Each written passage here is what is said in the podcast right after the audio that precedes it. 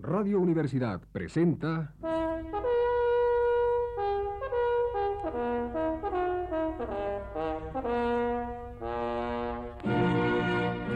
Testimonios.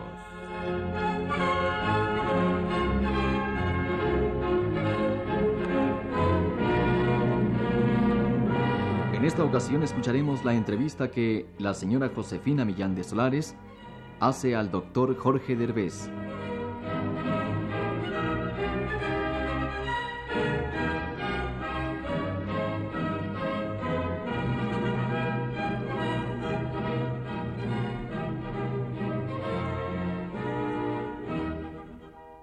Doctor Derbez, en una próxima conferencia en el Centro Médico, usted tratará el tema de la agresión humana desde un enfoque sociológico. Sin embargo, ¿puede hablarse de la agresión sin referirse directamente a lo que Freud llamó el instinto de la muerte? Por supuesto que puede hablarse de la agresión sin referirse a esta aportación de Freud eh, sobre el instinto de muerte. Solamente que creo que sería una aportación o una manera de hablar muy incompleta, muy poco profunda. En realidad, toda la aportación del psicoanálisis al entendimiento de los problemas humanos deriva justamente de su intento de penetrar en las profundidades de la mente, no solamente de la mente individual, sino de la mente colectiva o de la mente social. Entonces, eh, si nosotros los psicoanalistas queremos eh, aportar alguna contribución al entendimiento de los problemas sociales, lo hacemos en base a que por nuestra experiencia clínica tenemos un conocimiento, o creemos tenerlo, de las motivaciones y de las fuerzas que operan eh, muy dramáticamente, muy intensamente en la mente inconsciente de las personas con las que trabajamos.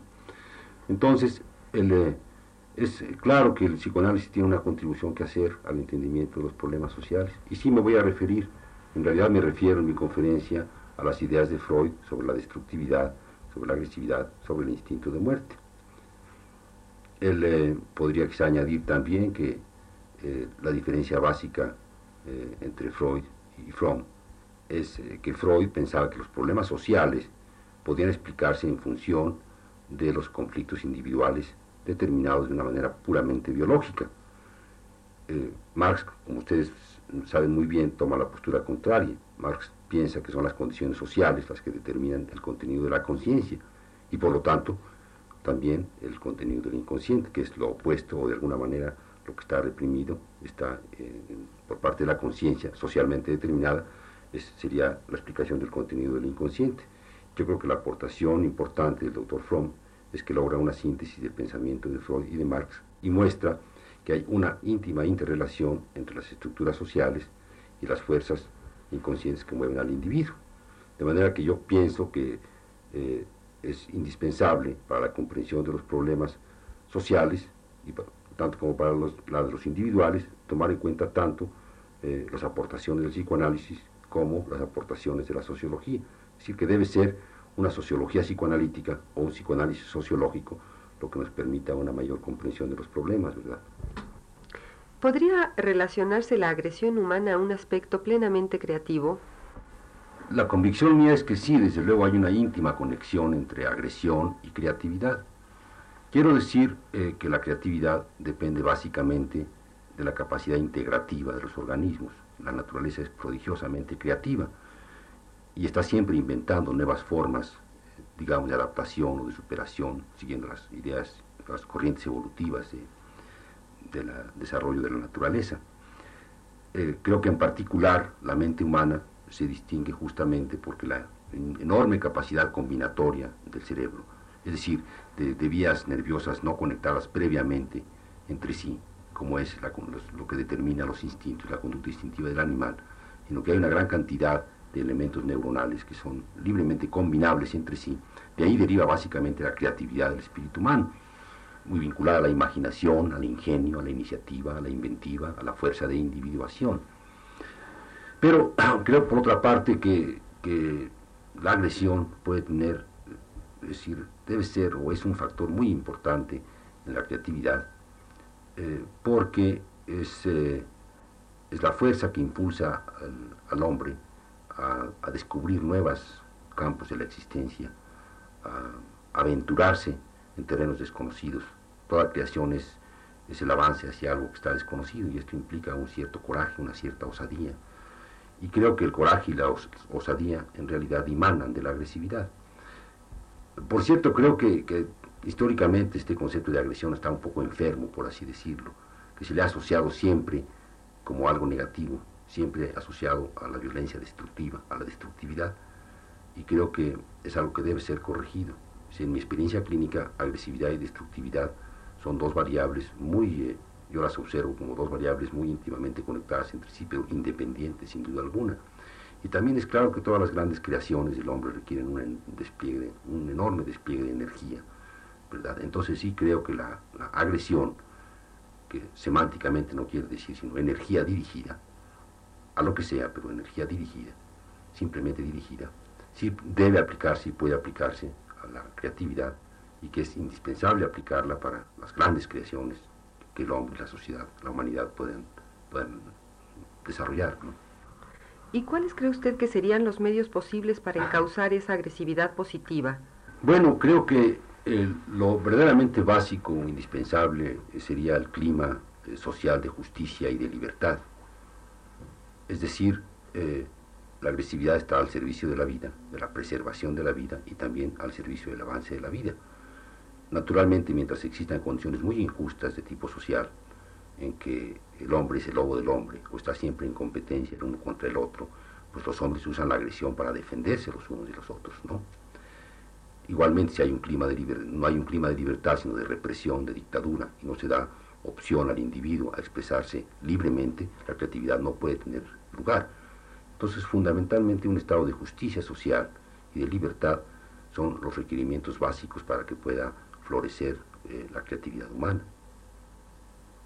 De otra manera, eh, si las grandes creaciones han sido posibles cuando el hombre es particularmente fuerte en su sentido de individuación y puede luchar contra las condiciones sociales adversas, entonces son los grandes revolucionarios, los grandes héroes, los grandes creadores, que pese al ostracismo social y pese a las condiciones de adversidad, sin embargo, su potencial creativo es tan grande que se han, logrado imponerse y hacer avanzar a la humanidad.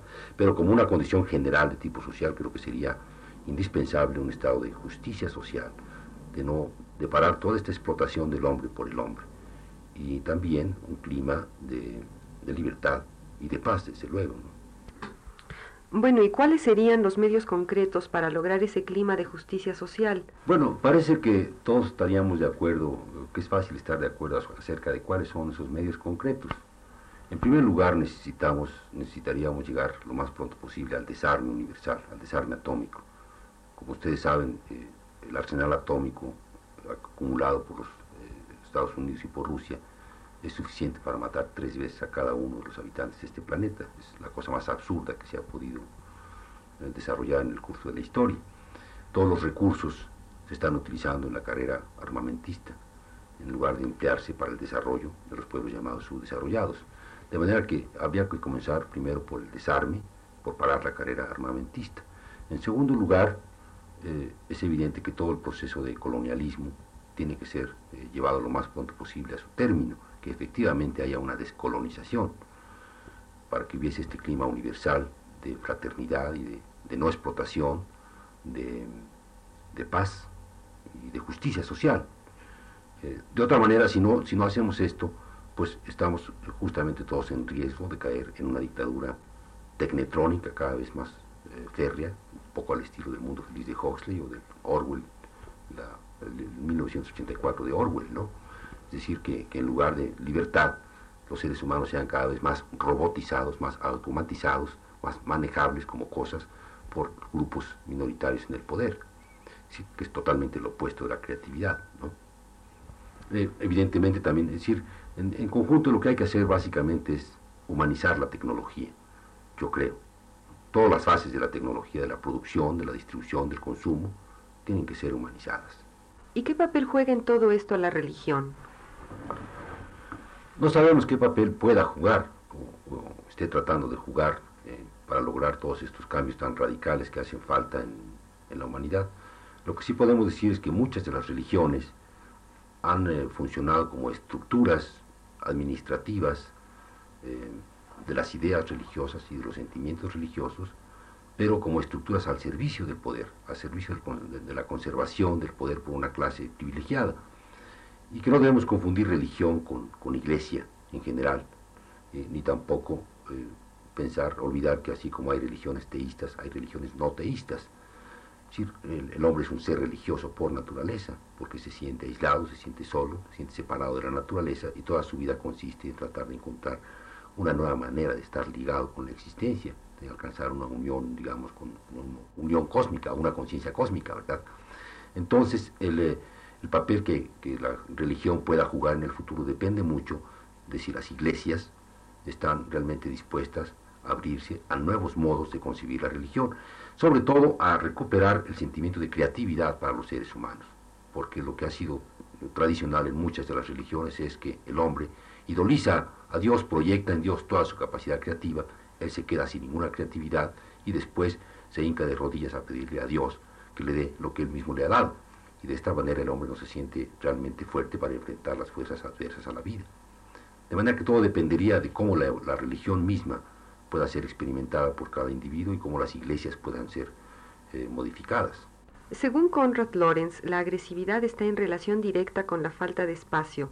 ¿No es esto un problema crucial en el desarrollo de nuestra civilización problema que tiende a más cada día. Sí, ciertamente la sobrepoblación es un grave problema mundial y ciertamente la agresión como fuerza biológica está fundamentalmente en los seres eh, biológicos, es decir, en todos los seres biológicos, al servicio primariamente de la supervivencia, de la supervivencia biológica. y, y, realmente en la medida en que hace falta espacio y terreno y alimento, pues los animales se pelean unos con otros hasta el exterminio si es necesario.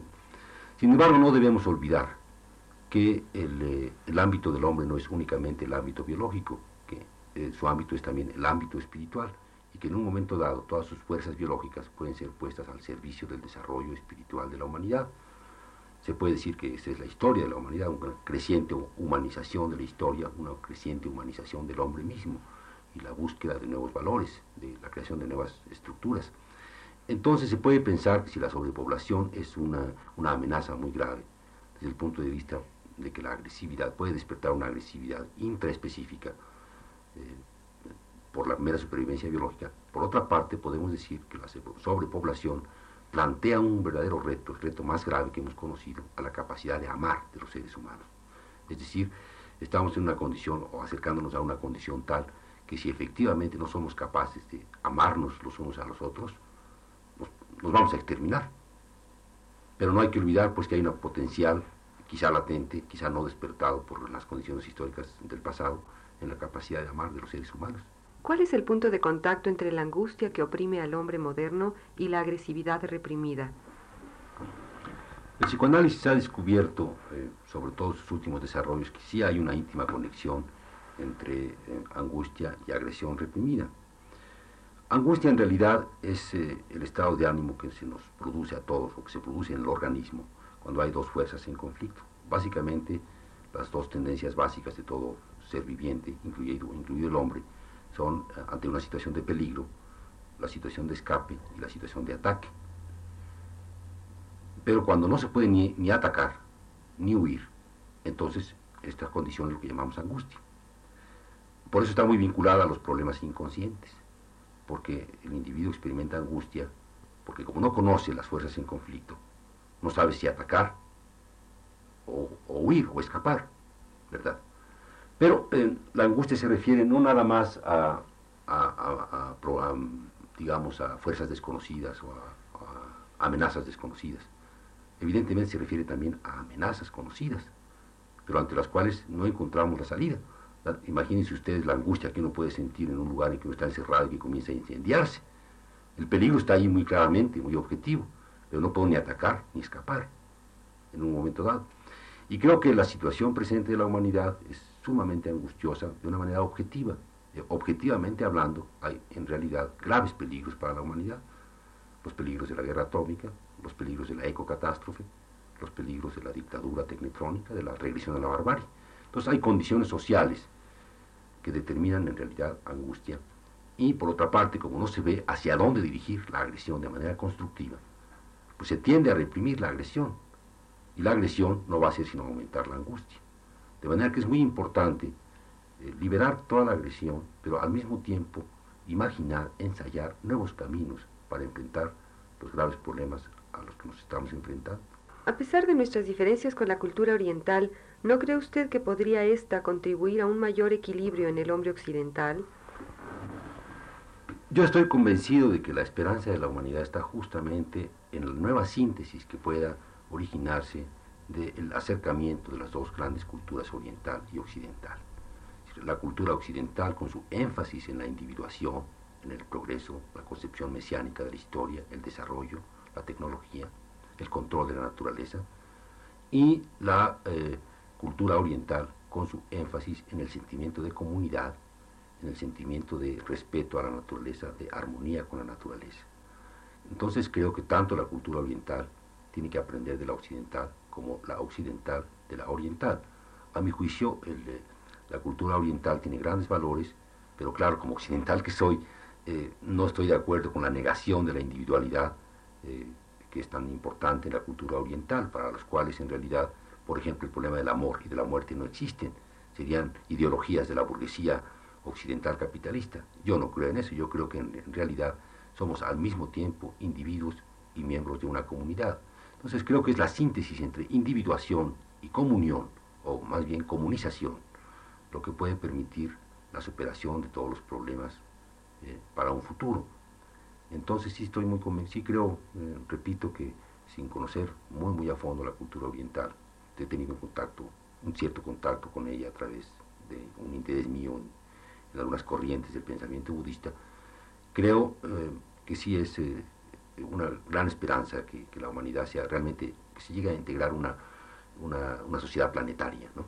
en que tanto Occidente como Oriente se modifiquen mutuamente y aporten todo lo mejor de sí mismas para una nueva síntesis. Radio Universidad presentó...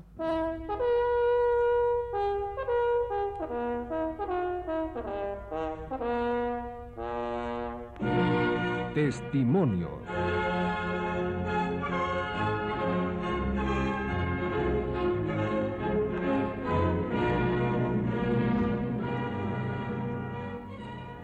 En esta ocasión, la señora Josefina Millán de Solares entrevistó al doctor Jorge Derbez,